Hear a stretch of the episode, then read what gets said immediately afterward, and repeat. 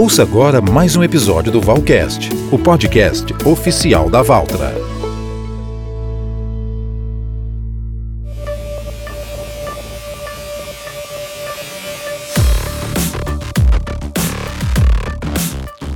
Olá pessoal, tudo bem? Eu sou Erickson Cunha, jornalista, e estou estreando aqui no Valcast e com convidados de peso. Hoje chegamos a mais uma edição do podcast oficial da Valtra no Brasil, que sempre traz novidades sobre a mais alta tecnologia em maquinários agrícolas e conta com a participação dos melhores especialistas do setor. Afinal, a força da evolução é a marca da Valtra no agronegócio brasileiro. Mais um Valcast está no ar e no episódio de hoje nós vamos falar sobre sucessão familiar no agronegócio. Esse movimento que antigamente era tão habitual nas propriedades rurais e agora volta a ganhar força com a busca do setor por soluções inovadoras e tecnológicas em toda a cadeia produtiva no campo. Bom, para falar sobre esse cenário que se mostra propício e favorável aos jovens, nós temos aqui dois convidados. Um deles é o diretor de vendas da Valtra, Alexandre Vinícius de Assis, também conhecido aí como Vini. Tudo bem, Vini? Seja bem-vindo aqui ao nosso podcast. Oi, Erickson, boa tarde a todos. Boa tarde, Erickson, Alessandra. Prazer aqui estar em mais um episódio do Valcast. Temos aqui também a engenheira agrônoma e influenciadora digital, Alessandra de Cicino, a nossa querida Ale. Seja bem-vinda, Ale. Muito obrigada, Erickson e toda a turma da Valtra. Estou super feliz por esse momento e a toda a audiência que está nos acompanhando nesse bate-papo sobre sucessão familiar. Um assunto muito importante, muito pertinente para o agronegócio brasileiro. Afinal de contas, vamos falar sobre o nosso futuro aqui. Para a gente começar essa conversa, então, vamos começar com a nossa querida Alessandra, Ale. Ale, vamos começar então com um entendimento geral, um entendimento mais amplo sobre o que é sucessão familiar. Por que será que esse termo se tornou algo tão comum dentro do agronegócio? Excelente ponto. É muito importante nós contextualizarmos que nós estamos vivenciando uma transição no agronegócio muito mais percebida, né, vivenciada. E a sucessão, ela vem muito evoluindo muito com paralelo da gestão e da governança. Quando nós analisamos o histórico de empresas familiares, que eram até então propriedades familiares, no tocante somente da produção, era muito aquela estrutura familiar, com o pai os filhos, tocando de uma forma muito, muito natural daquela tradição. Com a evolução do nosso setor do agro e chegando aqui no nosso período de 2020, 2022, onde nós já estamos, a gente tem vivenciado bastante devido à evolução da agricultura 4.0 para a agricultura 5.0, para a profissionalização. As propriedades até então, hoje elas são empresas rurais, onde todas as estruturas dentro de cada porteira, nós temos empresas,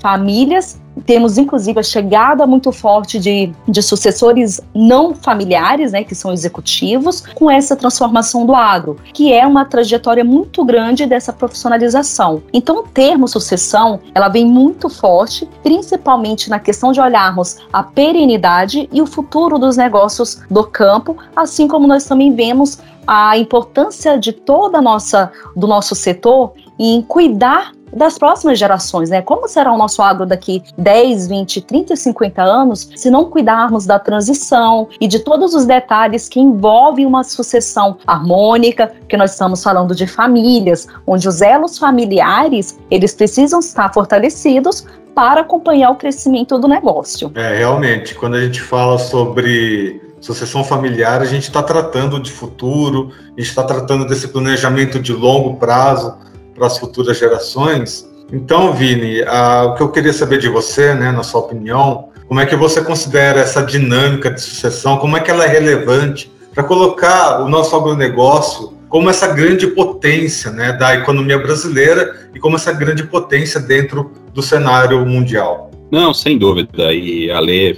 concordo plenamente com os comentários da Lê, principalmente olhando para a perenidade do negócio e a profissionalização no campo. Se a gente voltar um pouquinho para trás aí, olhar 20, 30 anos atrás, a tendência né, da, dos agricultores existia assim quando os filhos chegavam a alguma certa idade né, e eram mudavam para a cidade para estudar e muitos deles não voltavam mais. E hoje, hoje esse movimento ele inverteu completamente, né? A gente vê isso no dia a dia com os nossos clientes, aí, com os nossos parceiros. Cada vez mais os filhos permanecendo no campo, primeiro, né? Porque a tecnologia também proporcionou e as estruturas das cidades do campo hoje, por exemplo, universidades, existe todo o ecossistema do conhecimento hoje cada vez mais saindo das capitais e indo para o interior. Então isso permite com que os, os filhos de produtores estudem nas suas regiões de atuação, né? E sejam sucessores naturais ali do negócio. E o que a gente vê cada vez mais, e um ponto também que a Lê comentou da agricultura 5.0, essa questão de tecnologia, essa nova geração né, no campo que está chegando, ela, o, o, nosso agro hoje ele é muito tecnológico. Então é, é, toda essa nova geração que é, já nasceu conectada, né? Eu costumo dizer aí, já nasceram com, com o celular na mão, Hoje eles conseguem fazer um link muito grande, né, uma conexão muito grande no, dentro do próprio da porteira, dentro da fazenda, né? Toda a tecnologia embarcada hoje no agro permite com que essa, esses jovens, né, enxerguem ali uma, uma atividade de altíssimo né, profissionalismo, altíssima tecnologia, né? E com certeza isso seduz né, o jovem para que ele fique cada vez mais no campo. E a gente vê essa sucessão acontecendo e cada vez mais que antigamente os jovens que se mudavam para cidades aí, muitos deles viraram viravam médico, advogados, muitos deles ficando no campo, né? E fazendo a sucessão familiar aí da empresa com muita qualidade, com muito profissionalismo. Então é sem sombra de dúvida que essa sucessão também passa por esse grande resultado, né? Que o agronegócio tem hoje na economia do país. Hein? É, o agronegócio ele vem mudando com o tempo, né? Os que estão entrando aí na, nas tomadas de decisões dentro das propriedades rurais. Quando a gente fala de tecnologia, né, comparando aí essa comparação que você fez, Vini, quando a gente vê que na cidade as crianças estão cada vez mais próximas dos celulares, né, dos meios de comunicação em geral, o mesmo acaba ocorrendo no campo, né? As crianças cada vez mais próximas ali dos tratores, dos maquinários, das tecnologias. E aí, Alessandra, isso acaba até abrindo uma reflexão aqui, né? O que, que a gente acaba colocando nessa balança de tomada de decisão quando a gente fala em sucessão familiar, já tendo em conta esses novos fatores, né? As novas tecnologias. O que, que você acha que acaba pesando mais? O conhecimento, né? Que esses novos jovens vão pegando de acordo com a rotina na lavoura, ou é educação financeira, né? Aqueles produtores rurais que olham mais né, para o mercado financeiro ou para o mercado de commodities. Essa especialização que o Vini falou, né? As FATECs dentro do agronegócio aparecendo. Afinal de contas, como é que a gente pesa essa balança atualmente dentro desse conceito da agricultura familiar e da sucessão familiar? Algo muito interessante que nós temos dentro da sucessão é que não tem receita de bolo. Nós temos realmente personalizações, né? São cada condução de sucessão é completamente personalizada, porque ela traz muito forte a história da família, como que ela lida com essa passada de bastão, como que a questão dos conflitos, que são inclusive muitas vezes comportamentais, são uma, é humano, né? É algo que não é simplesmente um sistema, é todo uma, um entendimento e desde o que se passa na psicologia do pioneiro, da nova geração, de quem está no intermediário, o respeito, por exemplo, até o respeito com que um pioneiro que está, como se diz, no processo de direcionar as próximas atividades para uma geração, como que ele está a, adaptado para esse momento, que nós temos, inclusive, dores, abre aspas e fecha aspas, quanto se eu passar o bastão, será que eu não vou ter mais finalidade? Eu não vou ter mais uso dentro da minha realidade da propriedade? É, são critérios que são colocados, quando vai ser feito, o mapa, né, o, tem, a timeline, quando vai acontecer cada etapa, respeitando principalmente as partes entre si. Acontece em alguns casos, é tão personalizado que às vezes a sucessão, ela acontece completamente de uma forma não planejada. Por quê? Porque nós estamos, nós temos ocorrências quanto à perda. Nós estamos vivos. É algo até um tema muito sensível quanto à não presença, né? Quando passa a ter a ausência no processo. Quando vem a ter a morte, a perda, de alguém que tocava o negócio. Então, muitas vezes os sucessores nem foram preparados, ou mesmo eram até um momento herdeiros e que precisa ser entendido no momento delicado, quanto um luto, quanto esse processo. Então, a primeira premissa é que é totalmente personalizado, porque olhamos estruturas, famílias, a composição e até os laços familiares, porque quando a gente fala em estruturas diretivas ali, pai, mãe, filhos, nós temos uma estrutura. Quando passamos a ter tios, primos, sobrinhos, a gente vai tendo uma extensão familiar. Quando tem uma família enorme sendo envolvida, tem ainda mais fatores, né? Quando casa, quando tem.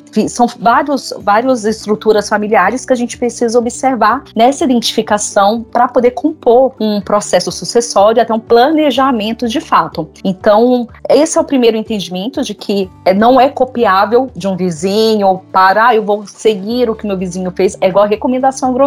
Ela é extremamente personalizada. O outro segundo ponto é definir regras nos acordos, regra nos entendimentos, até de entrada e saída, por exemplo, de um. O que justifica para que um familiar, um filho, assuma uma posição? É um conhecimento técnico, é uma especialidade, é uma experiência em empresas do setor, experiência no exterior, por exemplo. Então são criadas regras de entradas, saídas, criados acordos, né, em comum de comum conhecimento de todos os envolvidos, porque tem que ter muita transparência, tem que ter muita confiabilidade, tem que ter muita confiança. E tem são vários ritmos que a gente acompanha. Tem empresas que chegam, ah, em seis meses eu quero estar pronto, mas é algo que ele passa por uma por uma vivência de implementação muito delicado, porque nesse período, gente, pode até vir à tona até problemas familiares que até então estavam guardados na gaveta. Então, não é top-down, né? Vamos colocar, não é uma construção de uma casa, é respeitando essas relações familiares, porque na,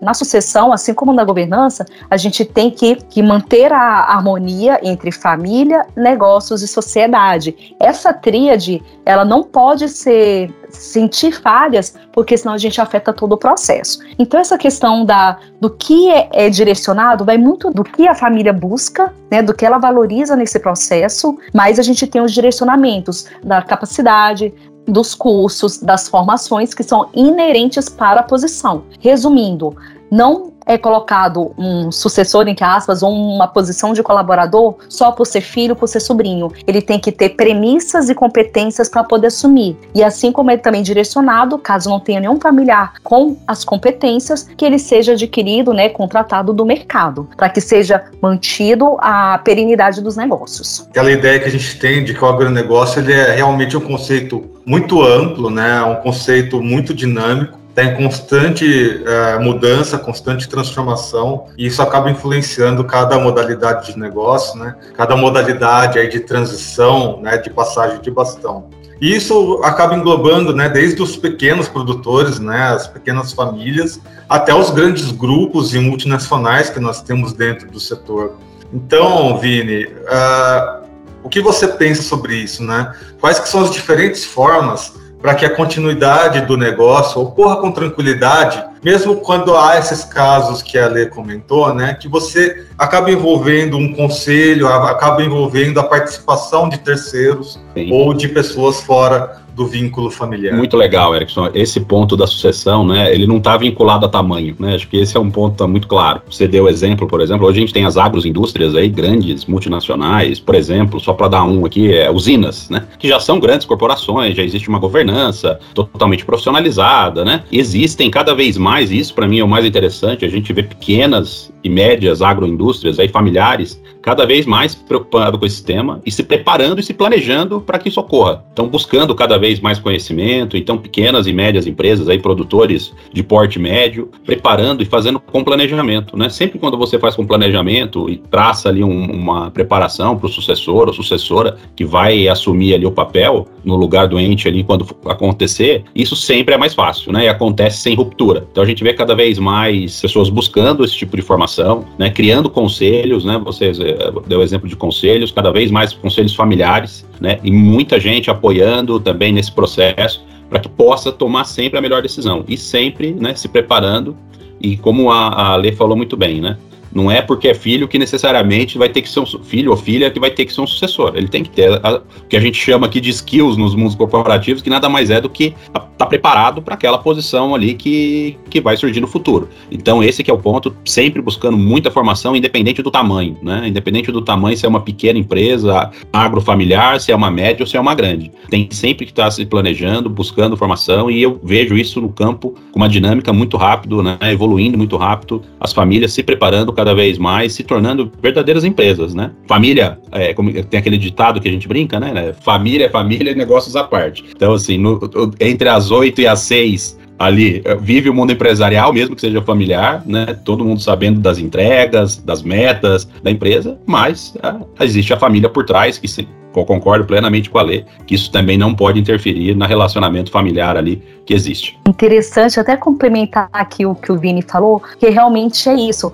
chega casamento, batizado, nascimento, Natal, Réveillon, o assunto do negócio e da família é natural, vai para a mesa Exato. do churrasco, assim como o familiar entra ali no dia a dia corporativo, porque são pais e mães e filhos e filhas e primos ali naquele, no envolvimento. Então, ter uma, uma conduta, um acompanhamento para respeitar esses momentos é super importante para a gente poder ter essa harmonia, que é, sim, é, é algo muito importante para a gente ver que processos onde não tem esse cuidado, a gente pode ter rupturas drásticas quanto ao relacionamento de entes muito queridos, que é algo que a gente evita ao máximo. Então, é por isso a importância do cuidado. No agro, nós temos essa característica da família, estrutura familiar, estrutura de negócios estarem tudo muito junto e misturado, mas é importante a gente separar para uma gestão mais eficiente, para que a saúde do negócio sustente o crescimento familiar e vice-versa. E complementando também a questão da chegada das novas gerações, realmente é nessa percepção, porque os pioneiros foram construindo, superando várias dificuldades, ciclos, momentos da agricultura. Então, até para a nova geração ter uma, um pertencimento do que eles vão conduzir, levando os valores, o legado que foi que chegou para eles muito pronto, né? É importante para passar essa confiança, essa tranquilidade para a geração anterior. Então a gente vê que muitas vezes está nos skills, né, nos softs, não só nos hard skills, que além desenvolvendo inclusive os sucessores nas pautas de liderança, de gestão, gestão de conflitos, de respeito entre as pessoas, porque é fundamental para a gente construir uma empresa perene e de longo prazo. Vamos aproveitar que a Alessandra trouxe essas questões do soft e hard skills para a gente explicar, que é aquilo que a gente aprende e aquilo que a gente já meio que vai sabendo ao longo do tempo, né? Que está inerente às nossas pessoas. E a gente está tratando aqui, né, de negócios e famílias, né? Acho que isso é muito importante deixar sempre claro, porque a gente vê que acaba tendo essas questões dos pilares familiares, né? E a gente vê que cada vez mais os papéis masculinos e femininos estão cada vez mais presentes e as mulheres aí ganhando cada vez papel mais de destaque dentro desses pilares, né? Dentro do conselho familiar, dentro da tomada de decisão. Então, Alessandra, já que uh, você está aqui com a gente, vamos aproveitar a sua experiência, né? E a sua vivência qual que é a relevância né, que esse espaço que as mulheres estão ocupando e como é que elas estão impactando o setor falar das mulheres no agro, eu falo que é falar do novo agro, de algo que nós sempre participamos, né? Mas de uma forma que vem transformar o comportamento, inclusive nos alivia sabermos que nós temos as mulheres hoje e mais do que isso, que elas estão em busca constante de capacitação para assumir suas posições. Quando a gente analisa os dados históricos, e não vou muito longe não, vou pegar dos últimos 30 anos, a mulher não tinha nem 10% de participação, com base nos dados, por exemplo, exemplo, do CPEA,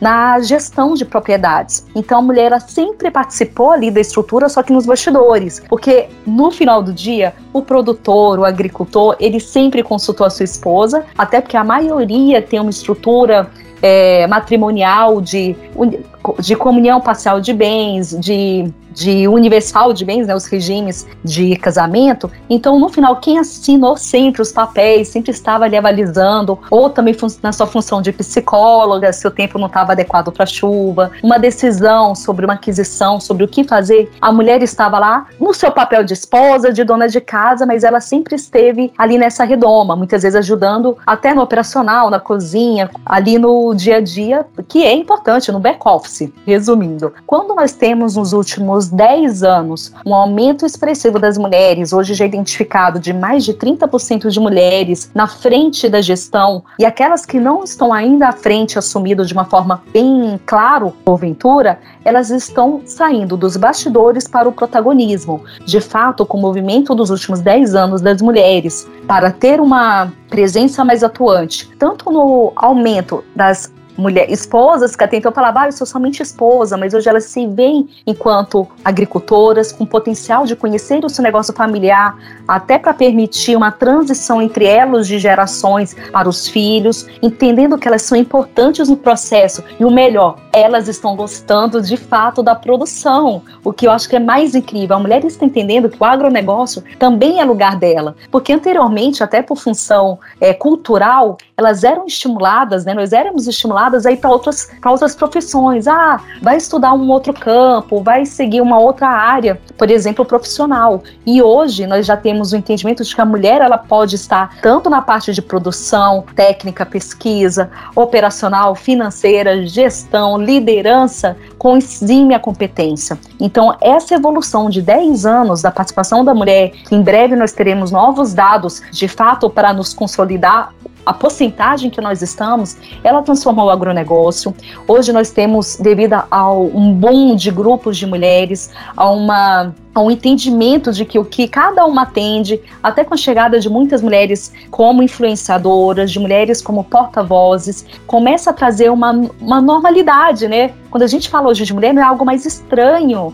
Então fica muito mais fica muito mais familiar, fica muito mais gostoso. A gente vê que as portas estão se abrindo e que sim, ainda temos desafios, não acabaram os desafios, temos vários, mas se torna muito mais mais muito mais convidativo para que as mulheres venham participar. Então, as mulheres são realidade, o agronegócio do futuro, que ele é inovador, que ele é tecnológico, ele também tem a mulher na realidade do campo e corporativo. E eu falo que o agronegócio só tem a ganhar. Os números nos mostram a crescente do que o agronegócio tem evoluído, tanto na parte de contratações, mercado de trabalho, novas equipes com mulheres de comercial, de científico, de chão de fábrica, de operadoras de grandes máquinas agrícolas, já é uma realidade desse novo comportamento, né? nem mais movimento. O movimento foi quando a gente falou lá atrás de que nós podíamos participar, mas hoje já é um já é uma realidade que está passando ainda por aceitação, que a gente entende que ela vai ser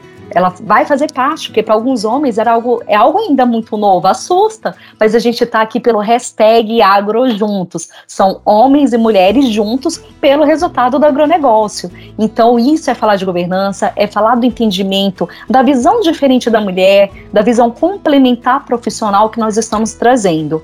Então, esse é o novo espaço, é a nova realidade. Temos grupos em todo o Brasil, em palestras de norte a sul, leste a oeste, que eu tenho oportunidade de falar com o público feminino. Ao mesmo tempo, eu chego em regiões que já está tão consolidado, tão familiar, que a gente está falando de temas bem avançados. Ao mesmo tempo, tem situações que eu estou chegando de que a primeira vez elas se sentem até tímidas, porque a primeira vez, e geralmente é mais de 80% do público, que nunca teve um convite exclusivo para o evento feminino. Então, ela chegou até desconfiada quando aceita um convite. Então, nós temos um gap muito grande ainda de tornar essa realidade cada vez mais natural, mas nós estamos no caminho, eu fico imensamente feliz de que ver que está ampliando, mas ainda temos muito a consolidar. Deixa eu só, é, só também trazer um pouquinho aqui da minha visão aí de estar tá rodando o Brasil há bastante tempo, né? É muito perceptivo, assim, a gente vê essa presença da mulher cada vez mais ativa no nosso negócio, né? E nós aqui na Volta a gente acredita muito nisso, né? Mais do que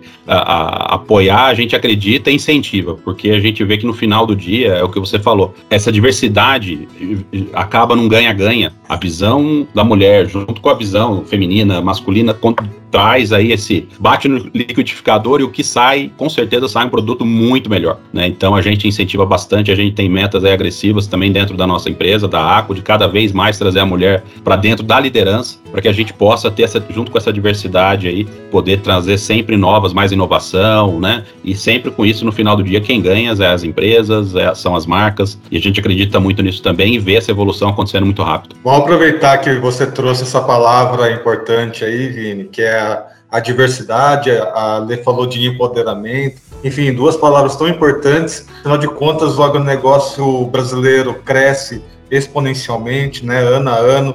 Durante a quarentena a gente viu muito isso acontecer, né? O Brasil alimentando o mundo aí, ah, trazendo alimentos, segurança alimentar, né? A palavra principal aí.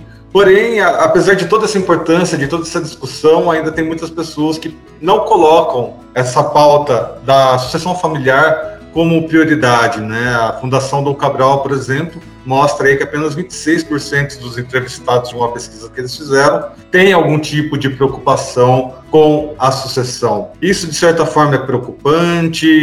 Qual é o seu ponto de vista com relação a isso? Erickson, eu, eu tenho aquela história do copo meio cheio e meio vazio, né? Eu sempre olho pelo copo meio cheio, né? Um otimista por natureza. É, o que eu vejo, assim, que esse assunto, ele é relativamente novo, né? Então isso, no meu ponto de vista, já acontecia mais no passado, de forma menos estruturada. E hoje, sim, é, acontece de forma estruturada, né? Que é com planejamento, é com preparação, é trazendo muitas vezes uma cooperativa da, da região para ajudar nesse processo, alguma universidade para apoiar. Então, para mim, o reflexo dessa pesquisa ela está muito vinculada à questão do termo, né? Que é novo, mas isso já acontecia no passado, né? E mas de forma muito mais estruturada. Hoje o que eu vejo e esse resultado para mim reflete essa esse novo momento, né? Esse planejamento sucessório de sucessão, né? Com preparação, com determinação aí das pessoas. Então, é, esse é o meu ponto de vista. Eu acho que hoje o processo de sucessão ele está muito mais robusto, o que uhum. não existia num passado recente. Aí, Alessandra, para a gente complementar, né, porque eu vi também recentemente uma palestra né, do, do Alexandre de Barros, e ele cita, né, aproveitando que eu acho que o Vinícius citou aí o, o setor de cana-de-açúcar, né, e há uma preocupação muito grande quando a gente fala em sucessão dentro das usinas, porque não, não são ambientes que se mostram tão favoráveis, né? Você vai numa usina, parece um, um, uma coisa de outro mundo ali. É, é difícil entender o que está acontecendo ali dentro. Isso acaba afastando um pouco, né, os mais jovens e tudo mais. Então ele demonstrou uma preocupação muito grande. Então a pergunta que eu te faço é: existem pontos dentro do agronegócio onde a sucessão ela tem essa inclusão e diversidade, né, mais avançada, e tem alguns outros pontos onde talvez precise avançar um pouco mais, né? Na média, né, aonde que a gente está nesse momento aí? Aonde que a gente precisa se preocupar? Aonde a gente avançou bem? Eu acredito que, inclusive, nós precisamos de mais dados para poder refletir essa realidade. Porque quando nós olhamos até a estrutura, por exemplo, aqui de usinas, a gente tem uma estrutura até bem avançada no que tange o negócio. Quando a gente migra para, por exemplo, falando a nível de Brasil, para estruturas de pecuária ou de alguns de áreas de fronteira, nós temos ainda um, um tradicional que não é nem percebido, que nem chegou na nossa estatística ainda, né? Então vai muito ainda do que a gente tem desse reflexo complexo. Trazendo esse ponto de que aonde estamos, eu queria trazer um ponto que é a questão de que nos últimos cinco anos o agronegócio está a bola da vez. Ele tem assim, tem, principalmente para o público que não veio do agro, eu falo que eu estou no agro há 22 anos, que eu respiro, mais da metade da minha vida já está no agronegócio. Então foi uma jornada que começou aos 16 anos, quando, quando eu falo, quando a gente estava ali ainda na época convencional. Hoje, e que nem era tão atrativo. Na época, a profissão, a escolha para o agro,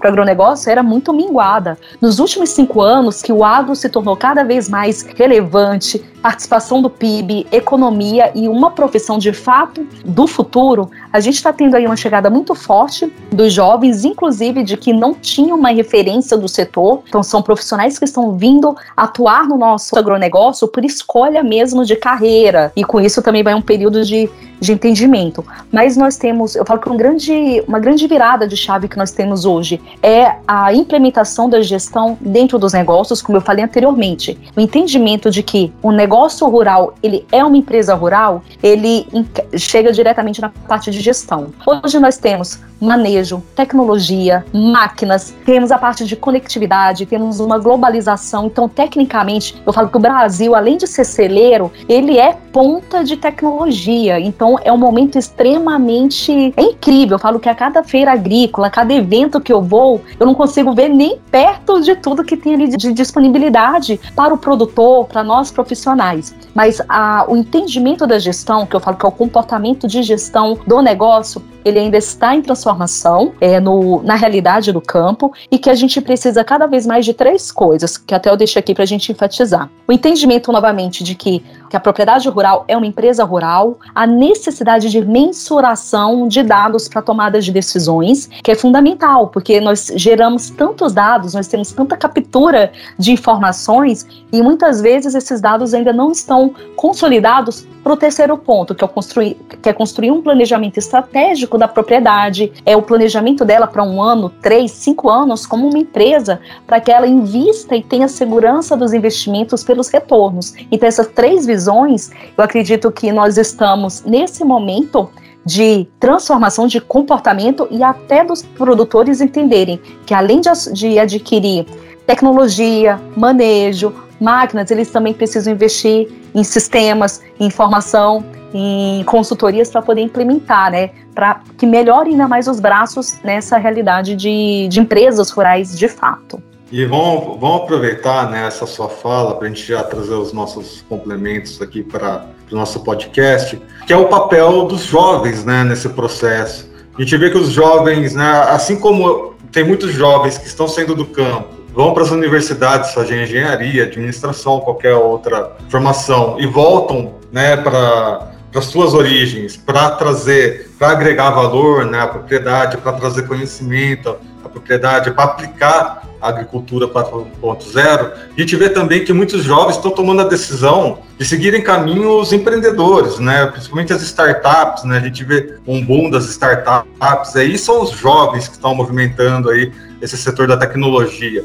Afinal de contas, qual é o papel do jovem nesse processo tão novo, né? Tão recente de um voltar para a propriedade e trazer o conhecimento para o seio familiar ou dois os jovens que vão aí empreender mundo afora. Nós estamos lidando agora com duas gerações que nós estamos aprendendo, inclusive, como nos comunicarmos com elas, né? Nós estamos, estão vindo aí dos baby boomers, que é a geração ali de 45 a 60, meados de 63, a geração X, que é essa nossa que já é mais madura, que tem entre seus 40, 50. Aí vamos falar da geração Y, da geração Z, é a geração que já é nativa digitalmente, uma geração que já já tem uma facilidade de comunicação, de entendimento, que é de soluções de, de problemas através de startups, e vem transformando o agro. Então, eu acredito muito nesse ponto de que a chegada da nova geração dos jovens, ela vai nos atender até no, na nossa adoção pela tecnologia.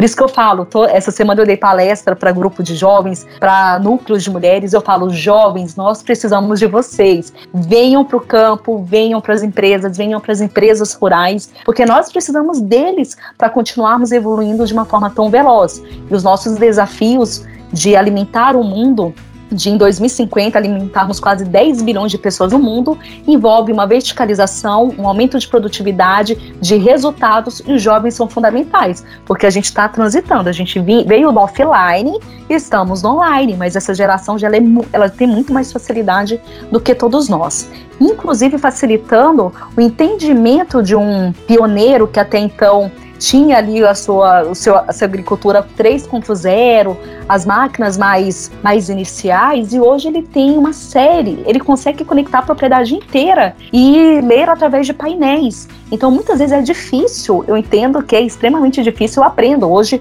eu peço ajuda para o meu filho para me fazer a, a, o meu entendimento de um celular, e olha que eu sou boa de tecnologia. E ele vem com dois cliques e me traduz tudo. Eu falo onde é que ele aprendeu. Tal qual no agro, nós temos então esses novos jovens chegando jovens que inclusive nós precisamos trazer a vivência do pertencimento para que eles não se sintam não estimulados até por esse conflito de gerações que é normal, mas que eles entendam que o tradicional, o que os pais construíram até então, até aqui, é tão importante quanto o que ele vai construir daqui para frente. Então é, um, é dos dois lados o entendimento, mas a chegada dos jovens a gente, estão surgindo muito nos movimentos. Temos inclusive, vamos ter o congresso congresso, né, que já acontece esse ano de forma presencial, onde nós estamos trazendo esses, esses jovens para falar de práticas de SG, de inovação, de tecnologia, para que eles assumam também esse protagonismo no novo futuro, né? Que é também nos trazendo o que eles precisam para que a gente dê, dê de subsídios, para que eles estejam de volta no campo. Porque eu falo que fora do agro, em todos os outros setores da economia, é muito atrativo também. E até o próprio comportamento da geração, o agro a gente está passando aí por uns momentos de entendimentos de comunicação muito delicados, né, com outros setores que não entendem, que trazem aí as vertentes, ah, que o agro desmata, que o agro faz isso, somente posições muito pesadas e que se o jovem entende, não entende qual que é o conceito, ele fala, ok, eu não quero ficar aqui no, no setor do agro, porque o cool não é o que é passado pela sociedade. Então nós vemos então uma, uma primeira questão do pertencimento para que ele seja atraído e de fato invista a sua carreira, o seu retorno para o campo, para as empresas, para o setor do agro. E o segundo que é a valorização do nosso setor através deles, que se comunicam de uma forma muito natural entre eles e que a gente precisa aprender, que é diferente, como eu, a gente conversa com a geração alfa, que é de 2010 para cá, é completamente diferente lá dos baby boomers. Então nós estamos com cinco gerações hoje vivenciando comunicações completamente diversas. Então a chegada dos jovens, para mim, ela é papel fundamental, é indispensável para a gente construir esse legado e que não é fácil o entendimento. Olha, cada vez que a gente que a gente lida com o público jovem, vem as dúvidas das mais diversas, que eles têm um entendimento do que eles querem e muitas vezes eles acham até obsoleto. Nós já estamos super modernos e tem coisas que eles acham já que não encaixam no propósito de vida deles. Então, o jovem, ele só, só dá seguimento em algo que faz sentido na vida dele, propósito. Por isso, a gente tem mudanças de posições, mudanças de carreira, é uma, uma busca por várias experiências, que é algo novo.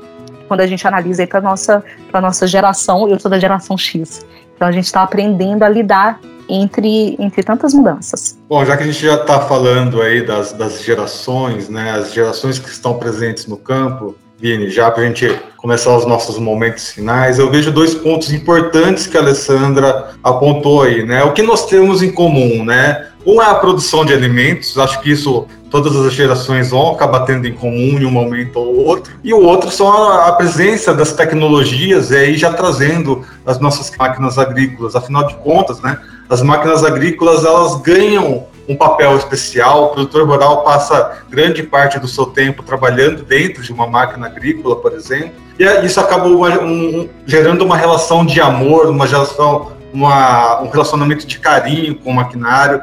Né, o papai, o vovô que tem carinho pela Valnet, é o filho que vai ter carinho pela volta do mesmo jeito, né? Então, na, na sua opinião, qual que é o papel uh, das máquinas agrícolas, né, uh, dentro dessa união dessas gerações em comum, né? Já que são as tecnologias aí do futuro, o nosso agro 4.0 que acaba sendo um pequeno ponto de amarração de toda essa nossa conversa. Não, sem dúvida. É uma grande paixão mesmo do produtor, né? Esse segmento de máquinas ali. Ele enxerga, né, né, nessa, dentro da fazenda, vamos dizer, da propriedade, um, um olhar de muito carinho, né? Porque, sem dúvida, é uma ferramenta importantíssima para o negócio dele, né? E eu vejo sim, é, isso aqui, na verdade, assim, essa nova geração que está chegando no campo, olhando para a agricultura 4.0, eles estão muito mais preparados para receber essa, esse mundo de informação, vamos chamar assim, né? Que hoje o campo vem proporcionando, né? A lei deu exemplo da questão de conectividade. Então, por exemplo, hoje o Brasil vem ano a ano aí aumentando a sua produtividade sem aumentar a área plantada. Né? Então, ganhando produção na mesma área né, plantada. E isso vem, com certeza, passa por uma série de tecnologias, mas passa um pouco também pelo nosso segmento de máquinas. Então, cada vez mais, por exemplo, com conexão, com conectividade, a gente tem uma série de iniciativas aí que a gente vem trabalhando para quê? Para que o, o, produtor possa ter uma agricultura de decisão. Né? Antigamente, ele sempre trabalhava olhando para trás, né? É, na agricultura 3.0, 4.0. Ele terminava a produção, terminava uma safra, ele ia sentar no escritório, olhar onde foi que eu, onde eu posso melhorar. Aqui eu plantei assim, aqui colhi isso, ali, né, produzi menos, né? E ele sempre era uma agricultura de reação. E hoje, com a agricultura de decisão, com a questão, por exemplo, da telemetria, permite que ele atue no momento correto. Então, por exemplo, ele está fazendo aplicação de um, de um herbicida ou aplicando um fertilizante, se a máquina ali no escritório ele já faz online, né? a leitura da aplicação. Caso esteja aplicando menos ou mais, ele já consegue fazer uma correção naquele exato momento, né? E deixar a aplicação o mais correta possível. Se fosse no passado, ele só ia perceber isso, né? Quando a safra já tinha encerrado. Então, essa agricultura de decisão faz com que o Brasil cada vez mais se torne aí uma referência globalmente falando aí de produtividade e de tecnologia no campo. Né? E essa geração das, que está chegando no campo, que está fazendo essa sucessão, eles estão muito preparados para introduzir isso, implementar cada vez mais em larga escala. Não só no grande produtor, mas a gente já vê isso no pequeno, no médio. Né? Volto a falar que não é isso não é exclusividade de tamanho, né? Isso, essa tecnologia está cada vez mais acessível para independente do tamanho de, do produtor rural. E essa moçada, vamos dizer assim, para falar o, o linguajar mais coloquial, está muito preparada para entender isso no detalhe e tirar resultado desse mundo de informações aí que eles conseguem capturar hoje no campo. Bom, são os nossos jovens aí, as nossas esperanças do futuro, as nossas famílias do agronegócio que fazem essa agricultura pujante do Brasil. É um trabalho importantíssimo o que essas famílias fazem, o que as mulheres fazem, o que esses novos jovens estão entrando com as novas ideias, enfim, é um mundo de importância aí para trazer as melhores projeções para as nossas safras futuras na nossa missão de alimentar o mundo. Bom, a gente teve aqui o nosso Valcast trazendo essa, esse assunto tão, tão específico e ao mesmo tempo tão importante que é a sucessão familiar. A gente tem muita coisa ainda para conversar dentro desse assunto, tem muito que destrinchar ainda. Vão ser necessários outros podcasts, provavelmente, para a gente trazer de volta os nossos convidados de peso. Mas a gente traz aqui, né, agradecer mais uma vez a presença aí da Alessandra, deixar aqui um espaço para os seus últimos depoimentos, sua última declaração aqui no nosso podcast.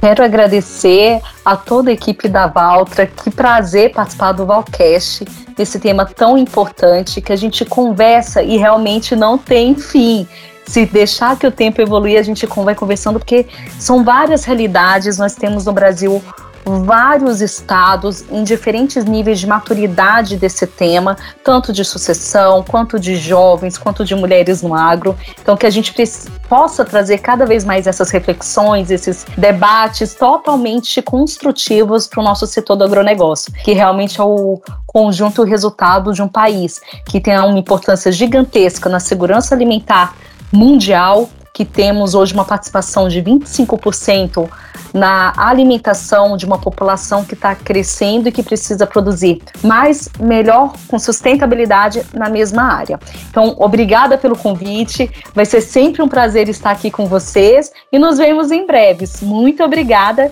e aí fico super à disposição. Agradecer também a presença aqui do Alexandre, trazendo aqui todo o seu conhecimento aí dentro do universo da Valtra. Deixa aqui os seus últimos depoimentos, Alexandre. Não, Erickson, primeiro agradecer também a Lei pela parceria nesse Valcast. É um assunto aqui que se deixar a gente vai longe, né? É apaixonante. A gente que vive no agro há muito tempo tem uma paixão de falar desse segmento e é muito bom aí poder sempre trazer informações para os nossos clientes, parceiros aí que estão nos ouvindo e poder contribuir um pouquinho para que a gente possa evoluir cada vez mais. Então, obrigado mais uma vez e estou sempre à disposição aí. E sigam as redes sociais da Valtra aí que tem muita novidade chegando por aí. Um grande abraço a todos e obrigado. Isso mesmo, vale sempre lembrar, né, que uh, se você ainda não segue o nosso perfil no Instagram, então corre lá, é @valtrabrasil para você acompanhar todas as novidades da nossa marca. Bom, a gente vai ficando por aqui, Valtreiros. Até o próximo episódio. Valtra, a força da evolução.